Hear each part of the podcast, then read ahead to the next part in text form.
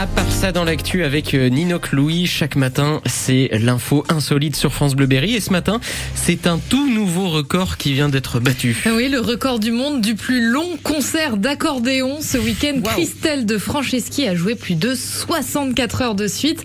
Elle a seulement eu le droit à quelques pauses de 5 minutes de temps en temps pour se rafraîchir, pour boire un café serré vers 5 heures du matin ou pour prendre un bain d'eau glacée pour rester réveillée. Elle a ainsi battu son propre record de l'année dernière, 54 heures. Alors ça ne se passe pas tout à fait chez nous, c'est dans le nord de la France, mais forcément ça résonne à nos oreilles, car ici on aime beaucoup l'accordéon et on a nos stars, vous les connaissez sûrement.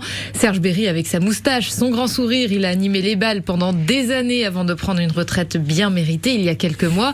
André Brocoletti, accordéoniste, animateur sur France Bleu Berry, où il a reçu chaque année pendant longtemps dans son émission L'accordéon en fait, une autre célébrité de l'instrument. Tous les auditeurs français moi et les autres, bien sûr, tous ceux qui, bien sûr, aiment l'accordéon, la musique. Alors, moi, je les embrasse très très fort. Il y a quand même une chose, les plus hautes fonctions dans la vie ne sont rien à côté de l'âme. Et l'âme, c'est quelque chose. Les amis, c'est important. Et, le, et puis, et la musique, c'est tout ce qu'il y a. Vraiment, c'est important également. Je vous embrasse et je vous aime. Je vous aime. Voilà, vous avez reconnu Yvette Horner, bien sûr, la superstar décédée il y a maintenant 4 ans. Elle souhaitait la bonne année aux auditeurs de France Bleu chaque mois de janvier.